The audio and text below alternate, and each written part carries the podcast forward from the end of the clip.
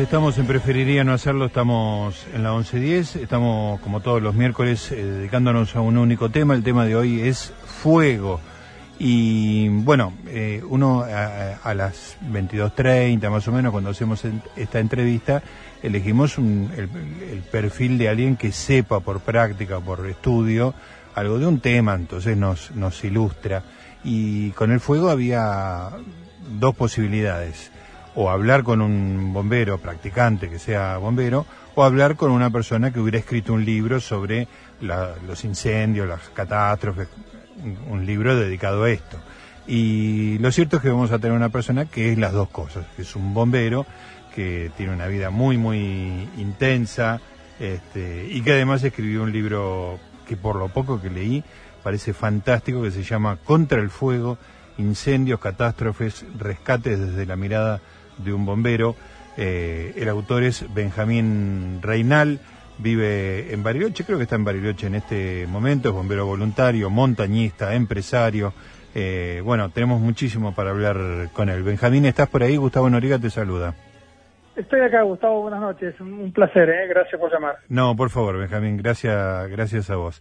Bueno, eh, déjame arrancar, después quiero que me cuentes un montón de cosas, pero déjame arrancar con, con el libro, porque leí una parte hoy que cuenta la historia de los bomberos que van a, Río Turbio, si no me equivoco, en el año 2004 y me quedé con la boca abierta de la, la, fascinación que me generó esa historia, pero es una historia de muchas que vos contás ahí.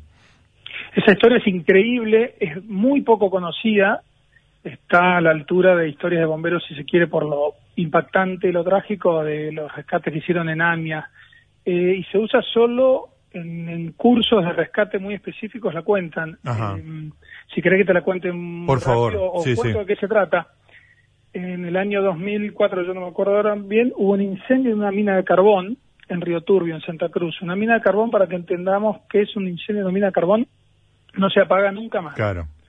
En China hay minas que arden hace 50 años, las tapan, le tapan las bocas de mina eh, y siguen respirando por el carbón, por la porosidad de... Claro, es como las brasas de... Como una brasa, queda latente. Vos sabés, Benjamín, que hace poco leíamos acá la historia de un pueblo de Pensilvania, si no me equivoco, que se llama Centralia, que está sobre un yacimiento de carbón que está prendido a fuego hace desde la década del 50 del siglo pasado, más o menos. Bueno. Este, la gente se fue porque hace calor, digamos, ¿no? Y... Claro, pero ingresar a una mina de carbón, esta mina de carbón tiene 70 kilómetros de túneles, eso es más que la red eh, subterránea de Buenos Aires. Claro. A 600 metros bajo tierra. Qué bárbaro. Eh, eh, y todo eso está contaminado, estaba contaminado por monóxido de carbono, humos tóxicos, derrumbes y hasta había un pañal de explosivos. Ahí tuvieron que ir bomberos a, intentar rescatar a mineros que estaban atrapados. Esa historia es tremenda. El, riesgo que se expusieran esos bomberos y lo que a mí me contaba después uno de los jefes, es cuando yo le digo en un momento dado, yo entrevistaba muchas veces, ¿no? Fue a mí me llevó más de tres años el libro. Y un día le digo, pero Fernando, claro, yo conozco el tema de rescate, sé. Entonces le digo, ya por el segundo día, Fernando era obvio que los mineros estaban muertos, nadie, no, no hay posibilidad de sobrevida y Digo, ¿por qué seguías arriesgando, arriesgándote vos y tu gente para buscar gente que ya había perdido su vida? Y me dijo algo impactante, me dijo, mira, no me lo pregunté. La responsabilidad de ser bombero me lo me pesaba mucho y tenía fuera de la mina todas las familias. Ay, qué, y era el día del padre al día siguiente. ¿eh? yo me la jugué igual. Es tremendo, es tremendo. Realmente en el libro está, justo leí esa parte, está muy bien contado, es fascinante y el nivel de riesgo que enfrentaron, gente que además este, venían de Buenos Aires y no tenían, eran, eran de elite, pero no eran, no tenían especialidad en minas de carbón, digamos, ¿no? No, que nadie la tiene. Los claro. un equipo técnico de ingenieros en lo que es eh, temas de ventilación de minas y los gases tóxicos que pueden encontrar, pero esa gente no entró. Entró el Grupo Especial de Rescate, los bomberos de, de la Federal. Sí, y bueno, como esa historia hay un montón. Ahí te quería comentar algo antes que me olviden. Estabas citando a, a Bradbury, claro. Eh, que es un libro que me encanta y yo lo uso en el libro. Ajá, lo cito para iniciar un capítulo de pirómanos e incendiarios. Bueno, yo justo contaba mi experiencia al principio de que la fascinación, yo creo que tiene que ver con la edad eso, ¿no? Como que en un, momento uno descubre la fascinación por el fuego que es enorme y se pone a quemar cosas. ¿no? Debe, debe, debe, debe, haber generado más de, más de un trabajo para los bomberos esa fascinación, ¿no? Sí, muchos chicos, sobre todo, hay muchos chicos que prenden fuego acá en Bariloche, en Zona cosas. Claro. Porque les divierte después ver a los helicópteros hidrantes y uh. vernos trabajar a nosotros. Claro, eso es más hay mucho incendio intencional. Claro, claro, no, lo mío era más inocente porque este, tiraba alcohol en la bañadera y mira, lo prendía y miraba cuando mis papás me dejaban solo, miraba las llamas azules, digamos, ¿no? Este, era, pero podría haber hecho un desastre tranquilamente. Mira, en zonas boscosas, uno de los peores incendios de California en la década pasada lo inició un chico de 5 años en el jardín de su casa con una caja de fósforos. ¿En el jardín de la casa? Sí, y que California es muy seco, claro. mucho pino, ¿viste? Y la gente vive dentro del bosque y se fue, se fue. Tremendo. Eh, es riesgoso, hay zonas donde no se puede acá hay carteles en Bariloche de que dice peligro de incendio y se van moviendo, ¿no? O sea, peligro extremo, que es en enero y febrero, eh, peligro alto, medio, y la gente, por lo menos la gente de Bariloche le hace caso a eso, claro. está en extremo, mucho riesgo, carteles por la ruta, digo, por todos lados. Sí, sí, sí. No, no podés encender, eh, y hay alertas también. Pero bueno, por ahí el que es eh, turista no, no lo sabe, y la gente ahí hay mucha desconocimiento y mucha negligencia. Claro, y, a veces hay sequías muy fuertes que hacen que sea mucho más sencillo este, la, ignición, ¿no es cierto? Sí, sí, el, justamente el verano acá es la, el periodo de, sequía, entonces es una combinación letal. Benjamín, ¿y cómo, cómo te hiciste bombero? ¿Cómo fue ese proceso? Yo me hice bombero a raíz de incendios forestales, mirá, eh, cerca de Cholila, eh, esto es Chubut, eh, es un poco más abajo que Bolsón, si te acordás los incendios de este año. Claro. Bolsón, bueno, esta zona se le llama la comarca andina, todos los veranos viene muy castigada. Eh, yo estaba viajando en moto, ando mucho en moto ahora, me gusta viajar, estaba yendo hacia Chubut y me encontré eh, con una columna de humo que abarcaba 40 kilómetros de ruta, ruta 40 justamente. Sí. Eh, y fue andar eh, entre el humo durante 20 minutos y me dio esa conciencia, no sé, esto es un desastre, eh, pude hacer algo al respecto, o sea, mi cuota chiquita, ¿no? Y cuando volví a Bariloche me anoté en, el, eh, mi cuartel, en el cuartel de mi jurisdicción, sí. justo abriendo un curso de aspirantes y así me hice. El curso de aspirantes duró un año, es bien intensivo y muy profesional hoy por hoy. Además, como era hace 25 años, viste que entrabas y te iban explicando. No, ahora claro, es curso formal. No, no, ahora es bien profesional, que no hay que confundir. Uno es voluntario, pero es profesional. No, no, no son. Claro, no implica ah. amateur el, el, hecho de ser voluntario. No, o sea, y, así como el profesional no, no es sinónimo de pago. claro. El profesional se entiende uno está capacitado. Correcto. Y sabe lo que hace. Tiene la formación profesional, digamos, ¿no? Exactamente. Escúchame, y te hago una pregunta más general por, por una curiosidad que nunca, nunca resolví, digamos, ¿no? ¿Cómo, ¿Cómo se mantienen los bomberos? ¿De dónde sale el presupuesto para sostener al cuerpo de bomberos? Nosotros tenemos eh, tres fuentes de financiamiento. El Estado Nacional, a raíz de la ley del bombero, a través de la ley del bombero, es una alícuota muy chiquita de los seguros, de las pólizas de seguro. Ajá. la superintendencia de seguros que manda una vez al año. Después la provincia, también le saca un poco a lo que recauda de loterías y casinos, que el año pasado con la pandemia, eh, con los casinos cerrados, claro, ha sido menos. Muchísimo. Y, sí, y después, digamos, no, no estamos exentos a, la general de, la economía en estas épocas. Y después el municipio eh, también recauda. O sea, tenemos tres fuentes. Claro. Con eso lo que pagás es eh, gastos generales de combustible y equipamiento. El equipamiento es muy caro, pues es está todo homologado, tiene toda una vida útil mm. corta. Vos pensás que si vos fueses la comisión directiva de un cuartel, no te arriesgarías nunca a dejar que tus bomberos vayan con equipo... Eh, sí, vencido, claro. Vencido, ¿viste? no solo vos el bombero, sino vos decís, pará, sí. eh, y este equipo después le pasa algo y se comprueba que era por usar equipo vencido, eh, eh tengo una, una demanda. Entonces, todo es caro todo tiene que resistir 600 grados de temperatura, más o menos adentro en incendio nosotros aguantamos hasta 600 grados, todo equipo, todo equipo especializado, las bombas de agua son de alta presión, eh, mucho importado, bueno, así que ahí ahí es donde va el, claro. Ahora, Benjamín, eh, uno habitualmente, y, y, en el programa lo hacemos expresamente, asocia bombero a fuego, pero en realidad, bueno, lo viví hace, hace unos días con mi suegro que le resolvieron un problema eh, medio complicado en la casa. El bombero resuelve una cantidad de situaciones, no sé cómo se define la tarea del bombero, ¿no? Más allá del, del fuego. Sí, estás para todo tipo de emergencias y es eh, una curiosidad, digamos, la gente no lo sabe, pero entre el 50 y 60% de las salidas en cuartel son para algo que no es incendio. 50 y, o sea, eh, la, mitad o la mayoría, qué bárbaro. y de hecho vos tus móviles, los camiones que le dice la gente, los dividís entre rescate e incendio. Ajá, rescate es la palabra. Rescate, rescate es una persona que se cayó en un pozo, eh, alguien que se quiere suicidar, pero después mucho accidente, accidente de auto, colectivo, de moto, de tren. Eh, a ver, vos tenés eh, la gente capacitada y con equipos estructurales, equipos de corte para ir a sacar a una persona de, cualquier lugar.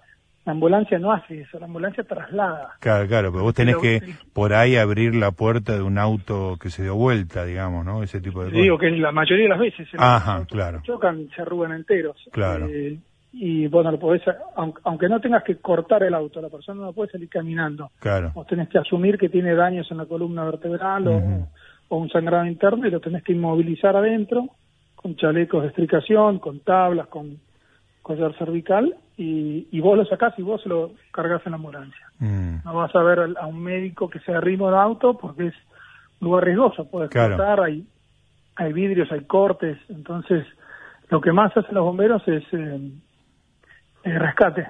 y eso está, supongo, muy protocolizado, digamos, ¿no? ¿Quién se acerca al lugar? ¿Quién hace las primeras cosas? ¿Con dónde espera la, los médicos? Cada, cada cosa debe tener un... Totalmente. Se hace un cinturón de, de, seguridad, digamos, una zona roja. La zona roja, solo entran los bomberos, es el lugar inmediato al auto. Mm. Eh, y después una zona, o zona caliente y una zona fría, que es donde espera la ambulancia, donde está la policía, la policía tiene que cortar el tráfico.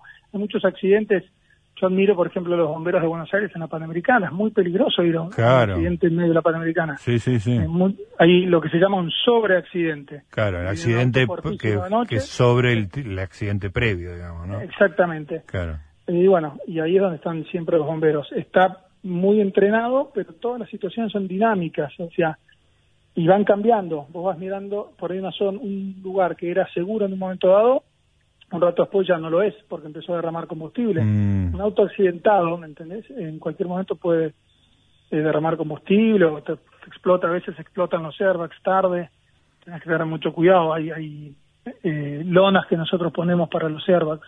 La explosión de un airbag es fuertísima. Claro, entiendo. Así claro, que la cantidad de cosas, dinámicas. la cantidad de cosas que pueden ser eh, traumáticas, ¿no? se van radiando, digamos, ¿no? Cada cada cosa genera a su vez otra. Exactamente. Sí, y vos tenés que protegerte vos, pero también a la víctima que ya está lastimada. Imagínate cualquier movimiento del auto. Acá que es zona de montaña, lo que primero hacemos es estabilizar el auto. Claro. Le ponemos cuñas o, atamos el auto para que no se mueva. Por ahí se pasa. Y si vos ves en videos de, eh, en YouTube, hay eh, bomberos que se han distraído, han estado trabajando en un auto y por ahí, en medio del trabajo, se les va a barranca abajo. Ah no te puede suceder nunca. Claro, claro, tremendo. Escúchame, y, me estabas contando que, que, bueno, cuando entraste a Bomberos hiciste un año de, de una instrucción muy fuerte y muy, muy sólida, digamos. Contame un poco qué era esa instrucción, digamos, la parte teórica, la parte práctica. En teórica y práctica empieza con una teoría bastante intensa eh, y después es un año entero que se divide en módulos. Tenés incendio forestal, pues, obviamente es incendio de bosque, incendio de estructura, el incendio de estructura es todo lo que sea dentro de una estructura, una casa, un edificio, o un auto, un colectivo también. Después tener rescate con cuerdas, todo lo que es en altura, puede ser altura, puede ser sacar a una persona lastimada de un piso 10 o de un pozo. Claro. Tenés materiales peligrosos, todo lo que sea derrames de combustibles, eh, materiales tóxicos, eh, sobre todo son en plantas industriales que acá no hay, pero sí con los camiones que transportan materiales peligrosos, que por ahí vuelcan y vos tenés que saber cómo acercarte. y eso sí está recontra protocolizado. Claro. Y con traje especial, eso se usa con traje especial eh, parecido a un astronauta, digamos, encapsulado. Sí, sí. Después, y después tenés mucho de atención de persona, nosotros le hicimos atención de persona, lo que se dice, sino primeros auxilios. Eh, en ciudades del interior, Buenos Aires no pasa, porque en Buenos Aires está el SAME, que es excelente Pero en el interior, el servicio de emergencias médicas es muy deficiente. Claro. Y pocas ambulancias. Entonces el vecino te llama, llama al bombero. Porque Claro. Tardan mucho menos. Vos nunca vas a reemplazar a un médico, pero llegás mucho antes. Entonces esa primera atención Claro. la hacen los bomberos y los, los móviles de rescate tienen, tenemos nosotros bolso pediátrico, bolso de parto, un kit de parto, un kit de quemado, bolso para adulto, desfibrilador. Nosotros ah, usamos, hacemos RCP eh, bastante seguido, te digo, que muy seguido. Claro, claro. Eh, para infartos, ¿no? O paros cardíacos. Claro, todo lo que uno entiende como primeros auxilios, ustedes lo manejan, digamos. Sí, sí, sí, mucho. Intoxicaciones con monóxido, por ahí Mm, te llaman y bueno, y la, la ambulancia por ahí está en la otra punta de la ciudad, en, en el hospital, y tarda 30 minutos. Si vos sos una persona intoxicada con monóxido, si no le aplicaste eh, oxígeno enseguida y la retiraste del lugar, no, no, no resiste 30 no llega, minutos. claro. No llega. Impresionante. Eh, Benjamín, ahí lo- recién contaba la, historia de Río Turbio y esto Fernando que le preguntabas este y, él te decía ni pensé porque mi, mi condición de bombero casi no me tenía una responsabilidad que cumplir y, y la gente estaba esperando y bueno después otro tipo de argumentos pero me interesa mucho esto eh, a lo largo del, curso de bombero, de la, de la instrucción del bombero, más allá del año inicial y, después que supongo que será continuo la, la, instrucción al bombero, eh, ¿se habla del tema del miedo, digamos, o, o basta con esa mística que mostraba Fernando, con, con el hecho de que sabes que perteneces al cuerpo de bomberos y das un servicio, eso alcanza? Eh, buena pregunta. Eh, el- la capacitación sigue constantemente, es dos veces por semana. En nuestro caso son los martes a la noche y los sábados durante el resto de tu vida y de distintos temas. Tenemos, a ver, eh, del miedo, no, lo más parecido que tenemos es psicología de la emergencia. Ajá. Justo ahora estoy haciendo un curso online de psicología de la emergencia, eh, que es más que nada para tratar todo lo que sea estrés postraumático. Ah. Eh, pero no, no se habla del miedo, eh, que no, y que no significa que, que no se tenga a veces eh, Sí, sí, temor, ¿no? Yo creo que la diferencia entre miedo y temor es que uno más o menos conoce los riesgos y los asume y, y el miedo es más a lo desconocido, me claro, parece. entiendo. Eh, es buena pregunta, la primera vez que me la hacen, eh, no, pero no, no, no se habla, nosotros no, o si lo hablamos, lo hablamos hacia la pasada, che, qué susto me pegué con Claro, esa garrafa que pensé, por ahí entra- vos entras a una casa incendiándose y hay garrafas, ¿viste? claro, puede explotar en cualquier momento, claro. Sí, a mí eso, a mí me da miedo el tema de las garrafas y incendios en sótanos, que acá por suerte en Bariloche no, tenemos muchos sótanos, pero los bomberos de Buenos Aires que tienen sótanos yo los admiro, o sea, Claro. es peligrosísimo. Sí, Eh, sí. Pero no, no es algo que se hable mucho. Creo que como te capacitas tanto y estás bien equipado y con gente que entrenás y te conoces, el miedo no es algo que prime. Eh, sucede a veces en situaciones excepcionales, pero no no es algo que esté presente. Te, te acostumbras. Eh, Sí, sí, sí. Y supongo que la, la adrenalina debe jugar su papel Claro, también, ¿no? eh, Sí, la adrenalina juega a favor y en contra. En contra también, Por- porque por, por, no, Eh, por juega la toma de te decisiones. fuerza. Claro, juega a favor porque te da fuerza, te da energía, no te cansás, te vas para adelante. Y juega en contra porque no medís los riesgos, o sea, Claro. eh, o medís menos los riesgos. Te Ujú. nubla, te nubla el, el criterio. Claro, claro, ahí está el riesgo, digamos, ¿no? De Ahí no, está el riesgo. De no hacer el Sí, cálculo es exacto. doble Claro. doble filo la, la Ujú, adrenalina. Entiendo, perfecto. Eh, Benjamín, bueno, un- la- las historias más conmovedoras, hay historias conmovedoras de cada tragedia, de cada desastre, hay algún bombero involucrado, este, pero me parece que el- el- las Torres Gemelas en 2001 en Nueva York fue uno de los puntos más altos, podríamos, porque el, hecho de que los bomberos fueran, este, cuando se estrelló el primer avión o incluso el segundo, y estuviera lleno de bomberos cuando los edificios cayeron, hicieron que una gran cantidad de las víctimas hayan sido del, cuerpo. Entonces eso debe haber sido tremendo, ¿no? Porque es como la representación del trabajo del bombero en un, en un solo acto. Sí, sí, en, en- grandísima gra- es- escala, en una escala grotesca. Vos pensás que se murieron esa mañana, en el transcurso de 90 minutos, se murieron 343 bomberos que estaban. Claro, una locura. Lo- aparte, ¿qué pasó? cuando se derrumbó la primera torre, el protocolo para incendios en rascacielos de Nueva York decía que el centro de comando de una operación tenía que hacerse en la planta baja del mismo edificio. Claro, claro. No, no, no evaluando la posibilidad de un derrumbe, porque es muy absurdo. No le había ocurrido, nada. Claro, claro. Era el ingeniero estructural que las construyó, o sea, claro. genio. Entonces, eh, en el centro de comando estaban todos los jefes, las comunicaciones, la primera asistencia a las víctimas, todo, el cerebro de, de esa mega operación. Cuando se cayó la primera torre, no solo mató 300 bomberos arriba, mató todo lo que estaba en el centro de comando. Entonces, los que quedan después, yo me quiero, me pongo en la piel de esos bomberos, Sí. tenían que empezar de, no ya de cero de nuevo, sino de menos 19, Claro, porque sí, sí. Tenían, ahora pasaban a buscar a, a sus propios bomberos, Sí. tenían que reestructurar todo de nuevo, volver a hacer un sistema de comando. eh, eh, una de las torres que se cayó esa antena alta era la antena del 911 de todo el este de Estados Unidos. Es un Mm. dato muy muy poco conocido. Sí. Estados Unidos tenía dos antenas del 9, 911, es el llamado emergencia. ¿no? Claro. Para, las, para todo lo que es oeste de Estados Unidos tenían una en Los Ángeles y para todo el este de Estados Unidos estaba arriba esa torre. Se les cayó, o sea, no tenían ni Ni, siquiera las acceso al 911 comunicaciones, claro, una locura, claro. las, las frecuencias de radio estaban recontrasaturadas, los bomberos de Nueva York usaban 30 canales, ese día tenían 3.000 personas ahí de emergencia, entre policía, médicos, bomberos, ambulancias, todos usando esos canales, o sea, no- fue un caos, fue un caos, fue un caos, eh, y fue trágico. O Claro, sea, debe, debe ser no como hace el- falta. para, para los que están viviendo el día a día y piensan en, en el servicio de los bomberos, el, ese debe ser como, como la fecha, el día del bombero, por decirlo de alguna manera, ¿no? El- Sí, hubo un bombero argentino que murió ahí. Ajá. Eh, Era un chico de Bahía Blanca que se había mudado hace poco allá, se estaba por casar y trabajaba en un cuartel a, a tres cuadras, fue de los primeros en llegar. Ay, qué tremendo. No, es una Sí. gran historia. ¿Y de, de, de estas historias está hecho tu libro, Benjamín? Sí, de están las grandes, eh, que me pareció que tenían que estar. El libro es mayormente argentina, pero hay un capítulo de como los grandes acontecimientos a nivel mundial, históricos también, de los primeros bomberos de Roma eh, o los de Japón. Eh, pero también hay historias chicas, mucho más desconocidas, de bomberos voluntarios y si se quiere anónimos de- del interior de Argentina, que me pareció que, que tenían que estar, ¿no? Que, que sea bien abarcativo y no solo las historias top. Eh, me parece que tenían que estar todas y hay de todo, hay muchos incendios, pero hay muchos de... Está en Chernobyl, o sea, an- mucho antes de la serie yo ya había hablado con, con gente, con ingenieros nucleares y con bomberos de centrales atómicas está toda la historia de los bomberos militares de Chernobyl.